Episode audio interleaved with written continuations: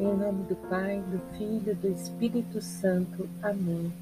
Sábado, 19 de março de 2022. Nos aproximamos da hora da misericórdia. Peçamos ao Espírito Santo que nos mergulhe nessas gotas de misericórdia, para que delas tiramos maior proveito. O parágrafo meditado 487 e Santa Faustina diz assim: Nos sofrimentos da alma ou do corpo, procuro ficar calada, porque então o meu espírito se enche de força que provém da paixão de Jesus.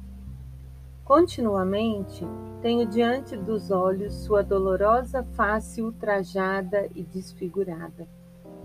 Seu coração divino transpassado pelos nossos pecados, especialmente pela ingratidão das almas eleitas.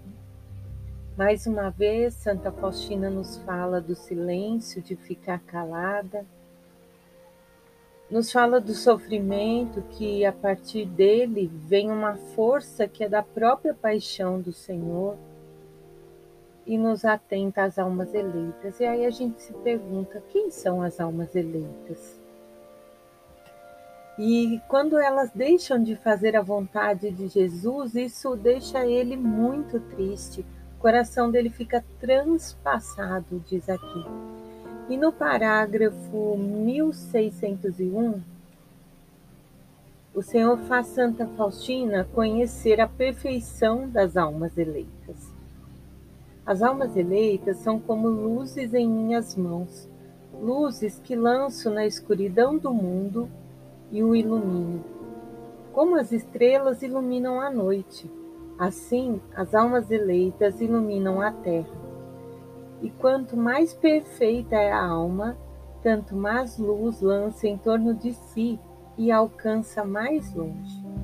Pode ser oculta e desconhecida até pelos mais próximos, porém, a sua santidade reflete-se nas almas até nos mais distantes confins do mundo.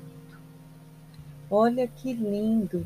Então, assim, o Senhor nos chama a ser essas almas eleitas, a, fazer, a sermos essa luz, a fazer com que a nossa face resplandeça a face dele, mesmo que diante dos que nos conhecem não percebam, mas que vá até os confins do mundo. Como que isso se faz?